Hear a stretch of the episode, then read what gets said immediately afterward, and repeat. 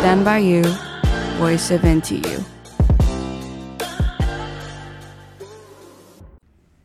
欢迎收听《直升地球仪》，睽违半年，我们终于又回归了。那我是主持人资。那我们今天的这一期节目依然是跟教育这个主题有关联，我们来探讨。马来西亚的中学是就是高中的体制，还有它所衍生出来的问题。那首先欢迎我们本期节目的来宾，历史系大一，来自马来西亚的郑宇恒同学。Hello，大家好，我是郑宇恒，来自马来西亚。然后我现在是就读台大历史系大一，然后中学是毕业于马六甲培丰中学。好，那在宇恒开始分享之前呢，我想要先来。考考你对台湾中学制度的了解。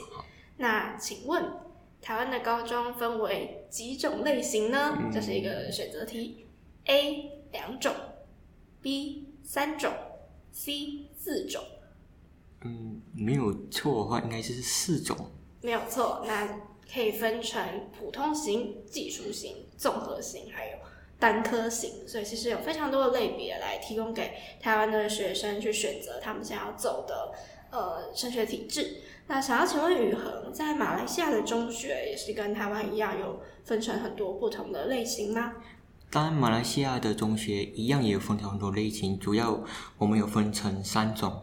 第一种就是国民中学，我们称为国中，当然有包括一些国民型中学，那之后也会介绍。那另外一种是独立中学，像是我毕业的中学也是算是独立中学的一种，我们称为独中。再来还有一个是国际学校，是以英文教学为主。但是今天我们讨论的，我先把国际学校分以外，那我们主要探讨是国中跟独中之间的课题到底是怎样。所以国中跟独中在马来西亚是有点类似你高中的。体制嘛，就是你读完就可以念大学。呃，其实不止高中，是初中再加上高中，一共是五到六年的。哦，所以你们是初中跟高中连在一起。嗯，对对对。那这部分可能就跟台湾有点不一样，因为台湾也有国中，但我们的国中是你小学毕业之后念的。请大家，我们今天讨论的国中是指马来西亚那边的国中，而不是我们台湾小学毕业之后念的这个国中。那想请问雨恒，读中跟国中具体来说有什么样的差别呢？我们马来西亚的中学的话，刚刚说的就是中学、国中三年，我们称为初中了，然后再加上高中。一般上，如果是国中跟读中的话是不一样，是说国中的话，高中是有两年，但是读中的话，高中是有三年。就是各方一个他们所设置的机制，因为一个是政府管的，然后另外一个是华社他们自己管，所以机制上会有点不一样。哦，在教育的年限上面，就是如果你是念政府所管的国中，那就是两年，两年高中；那如果相对的，你去念了华人所创办的这个独中，那你就是念三年。对对对对。那么独中它是怎样形成的呢？它是有。法律依据的吧，因为在台湾，就是如果私人要呃新办一间学校，其实是会根据一些法律上面法条的规定去呃建学校。那想在马来西亚应该也是有相关的法规来规范，就是学校的成立吧，不然应该会挺乱的。对对对，是有法律，但是这个法律设置会比较不一样一点。它是源于一九六一年的教育法令，然后它的序言是有保留之说。之前在一九五六年的时候，在拉大报告书也保留了关于我们国家教育的一些最终目标。然后目标是这么写：为了要促进国民团结，本邦教育政策的最后目标必须是集中各族儿童于以马来文为主要教学媒介语的全国性教育制度之下。就是说，我们国家教育最后还是要以马来文为主，这、就是单一的机制。然后在教育法令里面比较有一条比较重要的条例，它把中小学分为国民学校还有国民型学校两种。国民学校还是媒介语是马来文，然后国民型学校还是原本是有英文学校、华文学校还有淡米尔学校这三个学校改制过来的。简单来讲，对于我们华文中学的话，这个教育法令还是没有把我们的华文中学列在它的国家教育体系里面，等于说政府也没有给我们津贴，给没有给我们钱。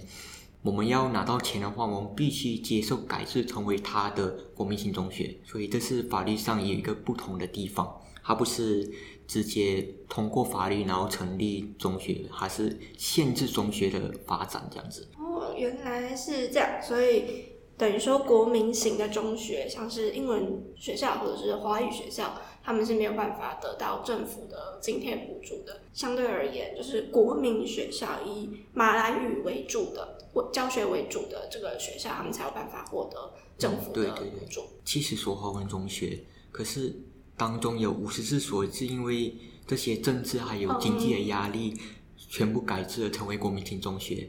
但是还有另外十六所是说。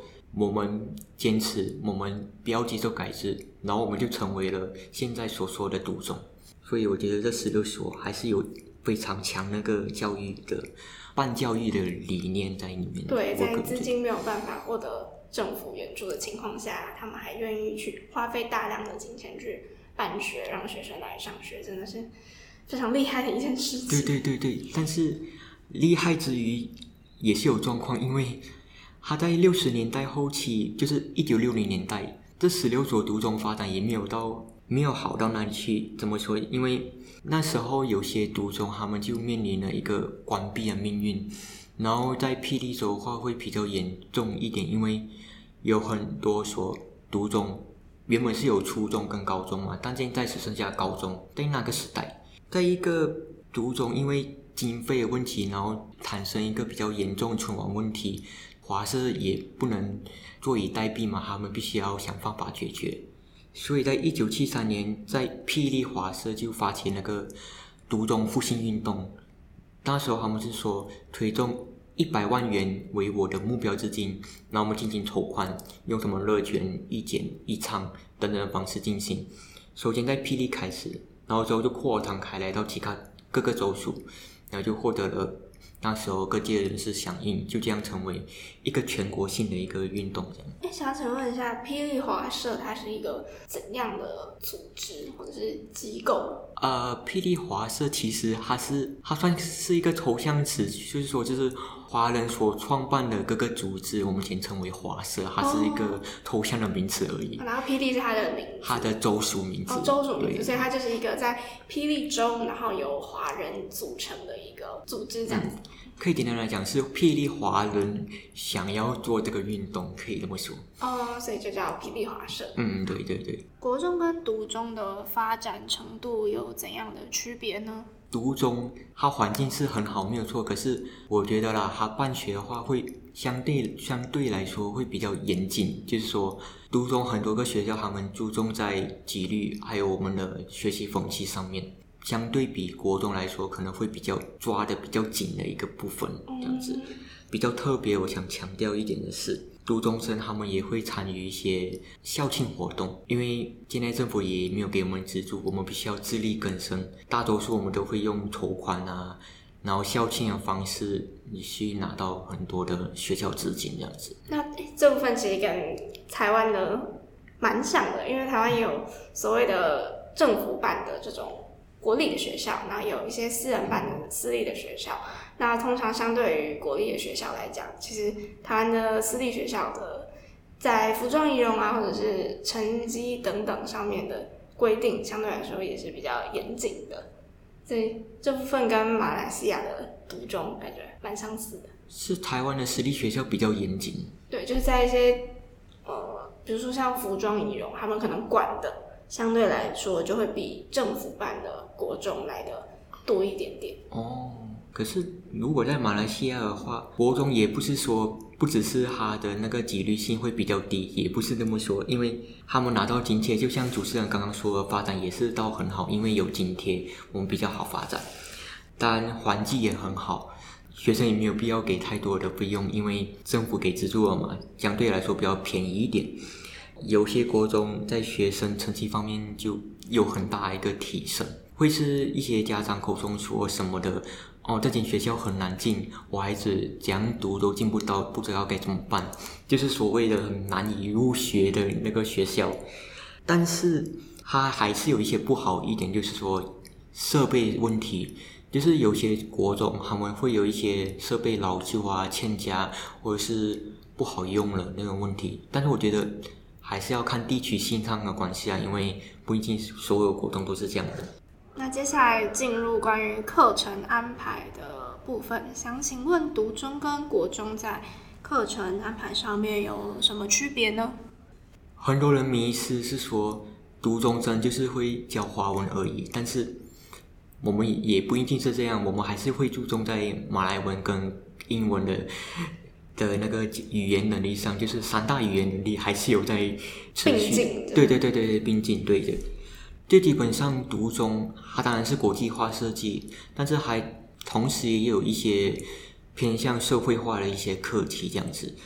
它的课纲会比较全面一点，像是我比较想讲的是数理科方面，因为我以前是理科生，然后我在学物理啊、化学或者是高数的时候，就觉得好痛苦，这些这些东西怎么那么难学？然后图又画不好，考试又考得不是很好，不及格，最后这些东西到现在也忘光光了，就有那种我不懂在学什么，好难那种感觉。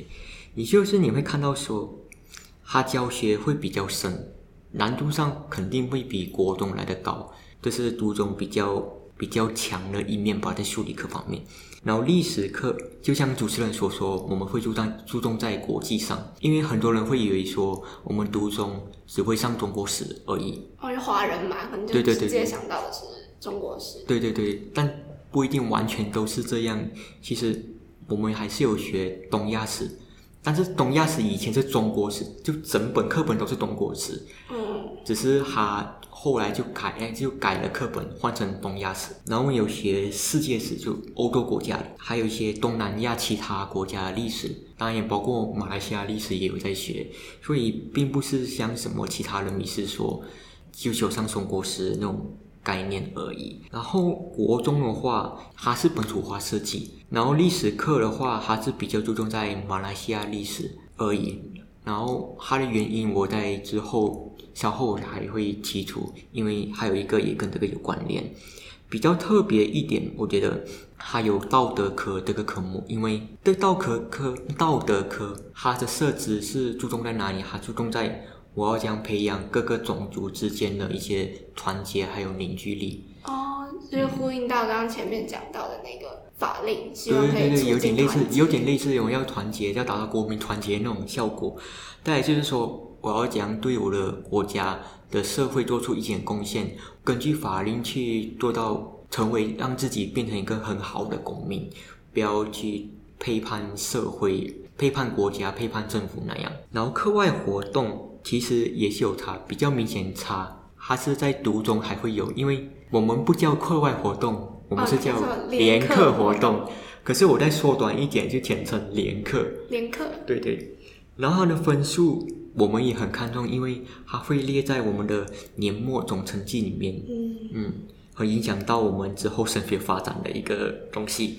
但是联课它比国中话会比较，它有比较多好处，是因为。让我们的学生发展会比较全面，同时也培养我们的一些课外的能力，像是领导能力、社交能力，还有一些办事能力等等。然后国中也有课外活动，简单来说就是课堂以外任何有计划延伸一个辅助性活动。那么想问主持人，你觉得国中它的课外活动大致上会分成几类？嗯，感觉会有体育吧，体育有，一定有。那还有一些服务性团体、社区服务这种，那个应该是称为制服团体吧，因为也有类似的服务性团体在里面。对，然后还有一个就是学会，华文学会啊，国文学会，哦，或者是还有一个比较特殊名字，什么国家原则学会、代书学会的一种也有，就是。专门就是借书、借课本之类的那个学会，嗯、所以会有奇奇怪怪的名字出现。这样读中跟国中学的东西不一样，那是不是在考试制度上面也会有所不同？先我先大概讲一下读中好了。在我们国三的时候，我们称为初三，我们就会考初中统考；然后高三的时候，我们会考高中统考。但是也有人同时在考 SPM，就是等下我要说的那个马来西亚教育文凭考试。我本身就是其中一个在考统考，同时也在考 SPM 的学生，所以那时候时间上会比较吃紧，会比较辛苦一点。嗯，因为要准备两个考试，嗯，对对。嗯，所以统考是读中生考的，对，读只有读中生还会去考。SPM 是都可以考，但是都可以。主要国中生的升学考试。对对对，主要是国中生会比较多，读中生是看你要不要去考而已。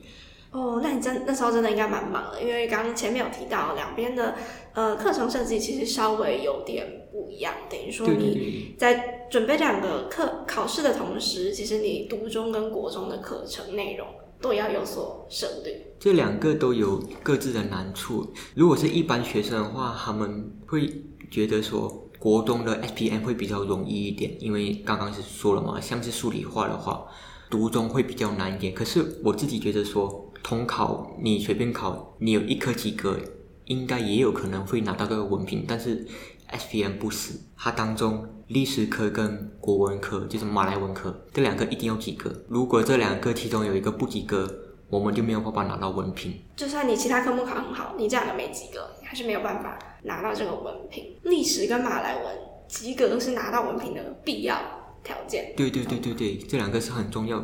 政府。他为什么会放的那么严、那么注重？其实它跟之前我刚刚说国中的历史课，它的重点、它的重心是放在马来西亚。对对对，它的他们两个之间的原因是一样的，因为政府他这么做目的是想要让我们培养所谓的爱国精神，培养我们的国民团结。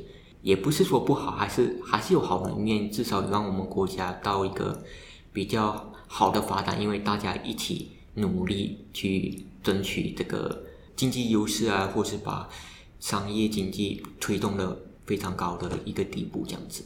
哦，所以他是透过就是要求你在 SPM 考试历史一定要及格这件事情，来督促大家去注重认真好好的学习历史科目，然后进而去培养这个爱国或者是为社会贡献的这个情操。对对对，大致上是这样。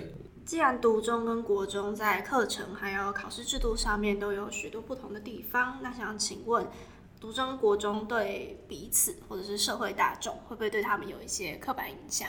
其实我之前有做了一个调查，我询问了一些，就是我朋友他们在朋友跟家人他们在这两者的之间刻板印象提出的一些看法。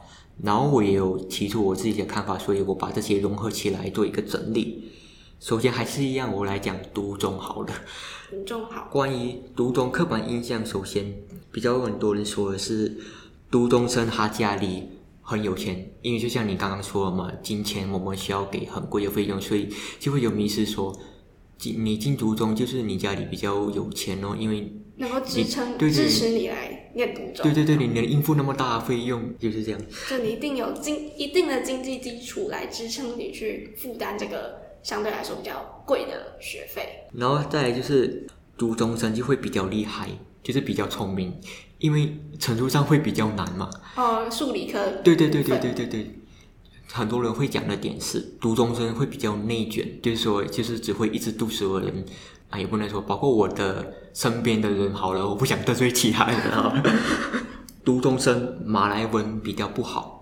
哦，有人会这样觉得。对对对。像是华文。华文为主。为主的学校。对对对，有些人会觉得说，我学马来文到底有什么用？啊，我天天也不是在讲华文，我又很少在跟，就想不明白马来文到底对我的生活到底有什么用？他只是可能就觉得说，马来文只是一个国家一个。标志而已，就这样。然后还有一一点是，读中还有碍于国民团结，因为独中生还是以华人为主，我们也没有跟其他很少很少跟其他种族沟通，所以比较会难尊重彼此吧，我觉得。或者是不了解其他文化或者是特色。对对对对，就很同温层比较厚一点点。对对对对对对，是这个意思。然后还有一个。我以前很常听人家说这样的话，就是读中生毕业过后，他只会去中国或者是去台湾读书而已。啊，华华文对对对对对对。但是我想强调的是，不一定是所有人都这么做，因为去中国、去台湾只是大部分的人的选择而已。当然，有其他人也会去其他地方。然后国中他也有他的刻板印象。首先是，当然还是在钱的问题，因为没有必要给太多钱嘛。哦，政府有补助，对对对，相对来说学费可能就比较低一点点。对对对，就会有对比较便宜。然后国中生一样也没有比独中独中生强，就是比较不爱读书的一群学生。国中生比较注重在第二语言的学习上，就是他们以马来文为主嘛，就学马来文，马来文比较多，从而就忽略了说华文的学习还有应用，所以就会产生一种状况，不管是独中还是国中生啊，在马来西亚，只要你是华人，你不会讲华语，你会就会很容易遭到人家批评说华人不会讲华语啊之类的嘲讽。为什么一定要学华文？为为什么大家就那么针对我？对，为什么我是华人，我一定要学华华人一定要学华文？可能我马来文说的很好啊。对啊，或者英文说很好，也是可以在国际上也有很大的一个用处。这算是另外一个课题，有机会的话可以再讲。然后还有一点，其实也是我个人的刻板印象啦，就是我比较觉得啦，国中的他的纪律风气会比较不好。因为我所知道很多种族的歧视还有霸凌事件，都是发生在国中，然后独中比较没有常常发生。但或许也是因为是单一民族的一个个一个团体嘛。有关于这点呢，我比较希望大马民众可以多多提供自己的看法，因为我说的刻板印象可能也有错嘛，所以需要大家多加以指正还有解释，对。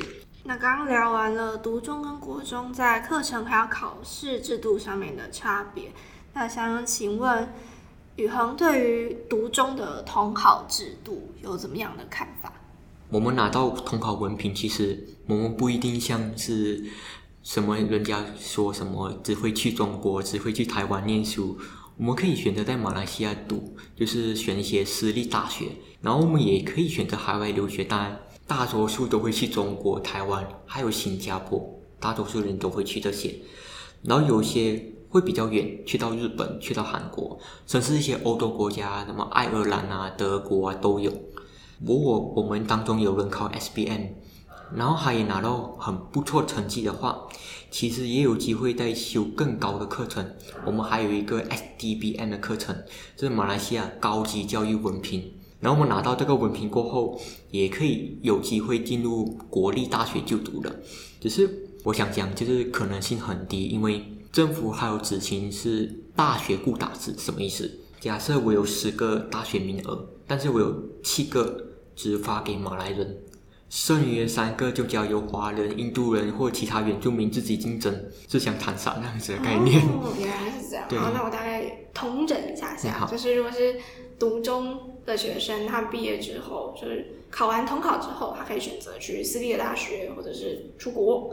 那当然，他们也可以选择进入国立的大学。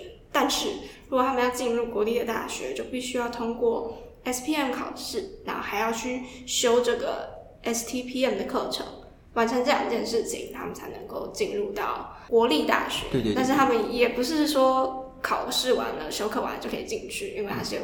现实上名额的限制，就是国立大学大部分的名额还是保留给马来人，那剩下的可能才是各种其他民族的人，他们去争取那些少少的名额。嗯，对对。想补充的是，就算他的名额当中有华人可以进来，但这些华人未必是我们的独中生，因为你要想一下，还有国中生在竞争。如果是国中跟国中生跟独中生在竞争这个国立大学名额的话，那这大学会分给谁？当然是分给国中生。会因为国中生还是接触的比较深嘛。对，可能相对来说，他们还是愿意选择就是接受国中教育制度的这些国中毕业生进入到国立的大学。对对对对，刚刚简单讲完了升学管道过后，我们来讲一个比较严肃的课题——承认统考。哦，所以。承认统考的问题，所以代表现在统考其实是不被政府所承认的嘛？对，其实统考它在一九七五年时候就已经出现了，然后如果是到现在的话，它现在已经是办了第四十九届，可是这四十九年以来，政府都没有承认的意思，而且特别在今年年头的时候，教育部长法丽娜就说。教育部到现在都没有计划承认这个统考文凭，因为从去年的年尾我们刚换了新政府，所以这个教育部长也是新上任。可是他所带领的新的教育部也没有要承认。所以，统考要不要承认，这在我们马来西亚是一个非常重要的一个课题。所以，先问主持人的看法，你觉得统考应该要被承认吗？哦，应该说今天会有考试制度，就是大家要继续升学嘛，然后进而让以后自己可以找工作这样子。所以，我觉得统考被承认，它是有它的必要性，因为就可以提供给这些呃读中毕业的学生，他们有更多的。选择机会，那我觉得从另一方面来说，也可能是可以增加读中生跟其他民族接触的机会，不然他们可能只是继续进入本地大学或者是出国，那相对来说他们就比较少留在马来西亚本地。我觉得这样好像感觉蛮可惜的。对对对，其实很多人像主持人的看法一样，大多数都是站在支持的立场。我先说我看法好了，我以前也是支持统承认统考，但是到现在我觉得很无所谓，就觉得很不重要，甚至有可能还会倾向于反对的立场。为什么会这么说？先从一般人支持的原因开始说，支持的人他们会觉得这课题还是只是个纯教育问题而已，因为首先就像主持人刚刚有说到的。他有很高的水平嘛？他在国际上有很有受到了很多承认，很多知名大学啊都承认了这个考试，所以这表示说，读中他的教育水平，其实在国际上已经受到承认了的。是，就是他是有一定的水准的。嗯、对对对，然后统考成绩，其实我也是我们读中生很努力之下还拿到，我们也花了很长的时间。六年吧，在课堂上啊，获取一些知识，还有在半夜一直在读书，一直在赶书的情况下，好不容易拿到这个文凭，所以我们读中生也要像国中生一样享有一样同等的一个福利，也就是我们所说的这个国民平等的概念。第三点，如果我们承认统考，就是像主持人所说的，就他可能会让读中生回来马来西亚工作。这也就避免了人才外流问题，因为人才外流在我们国家看的比较严重，因为有很多人他们是觉得，我与其去新加坡工作，我与其去中国台湾做工，我也不要回来马来西亚做工，因为在马来西亚做工不吃香啊，就是它经济优势会比较低，有很难就赚到很多钱那样的原因。再就是它会促进新国民认同感，怎么说就是。我们的全国人民，不管是你是哪一个种族，我们全部人不一定要站在同一个屋檐之下，就是说，不一定要在什么像拉大报告书所说的相同的教育体系之下。哦，但是一样可以去追求整个国家的团结。对对对对，每个人可能有受过不一样的教育，不一样的课程，但是大体而言，大家还是非常。团结的，需要朝这个目标迈进，而不是强制让大家全部都学一样的东西。对对对，就是所谓的我们国民团结，这个是有可能是达成的。但以上就是支持者的原因。那我为什么会会反对？其实我的立场跟一般反对者和我所认为的统考课题的实质是一样的。为什么这么说？因为这个课题。它其实它不是纯教育问题啊，它是政治问题。为什么会这么说？你想一下，独中它可以在教育体制之外这么多年，然后还还可以蓬勃发展，为什么？是因为它有它的自主性。哦。如果我们承认统考，那还在自主性上一定受到腐蚀了。哦，可能政府就会来介入了。对对对对，我举个例子好了，假设我们承认统考。那么教育部一定会有这样的要求，就说，我要我的公务员进入统考局，那你要不要给他进去？因为统考局是由读中的一个，我们叫董总啊，就是董总负责的一个读中的非政府组织，他们在管。但是你承认统考，然后你的政府官员就会进去进去介入，那是董总所不要看到的事情。哦，他们还是希望能够保有自主权。嗯嗯，然后再来就是有一天教育部承认的话，那看到统考的课纲，他说哦，发现到这课纲某个地方你说的不好，我要求你修改成那样那样。这时候东东一定不要修了嘛，那他就会这样说：如果你不修改，那我就不要再承认你这个统考，直到你修改为止。这是一个恶性的循环。对对对，你就面对那种政治的压力，你要不要修？你修你就受到承认，你不修。你会像回以前那样，或者是你修了，你的课纲就已经变质了。呃，就不是你原本想要的设计成那个样。嗯，对对对。所以实际上呢，承认统考在政治上算是另外一种变相绑架了。就是承认统考还会有两种可能性，第一种就是统考会比较好，但是统考它可能会更早，而大部分的可能性都倾向于承认统考过后。统考会变得越来越早，哦，就是说我的统考课纲已经给教育部修改的不懂不懂成怎么样的一个程度了，就好像好像不是我自己设的一个课纲，好像是类似第二种的教育，呃，就变成越来越靠近国中，他感觉有点偏离原本读中他设立的时候的那个初衷跟对对对对对对。再就是，其实我们读中生其实没有很在乎这个东西。因为我们觉得统考要不要承认，到底关我们什么事啊？我们也还不是活得好好啊，我还是一样可以念大学啊。对对对，不是念本地国立的大学。对对对，所以我想讲我的经验啊，我从国一开始到高三，在读中待了六年。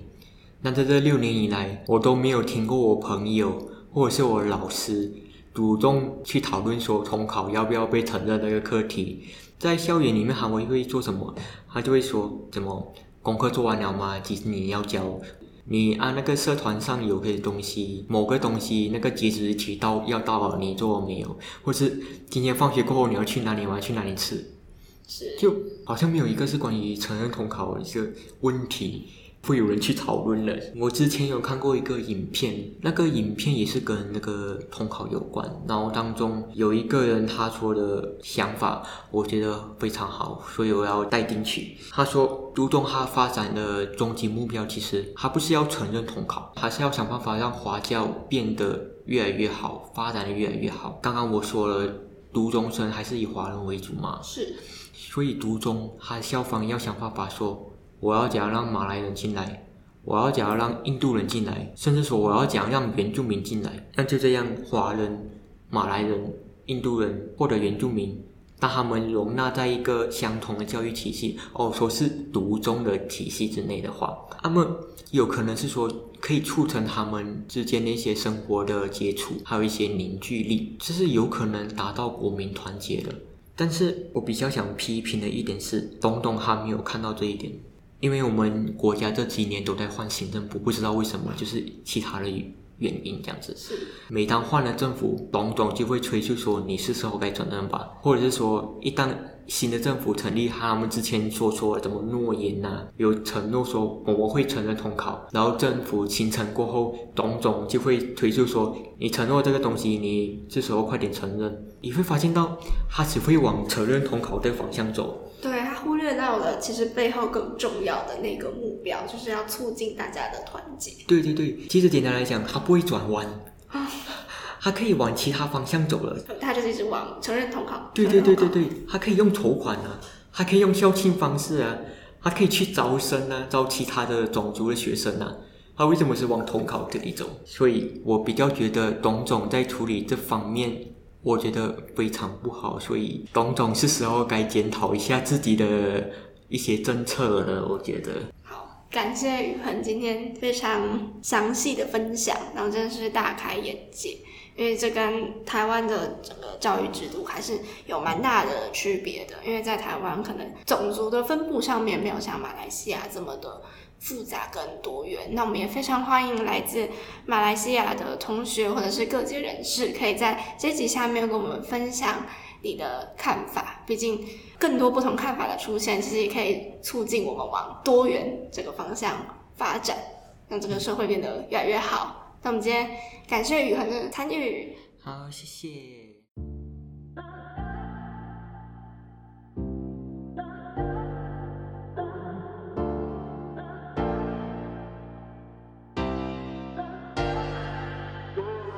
Stand by you, voice of NTU.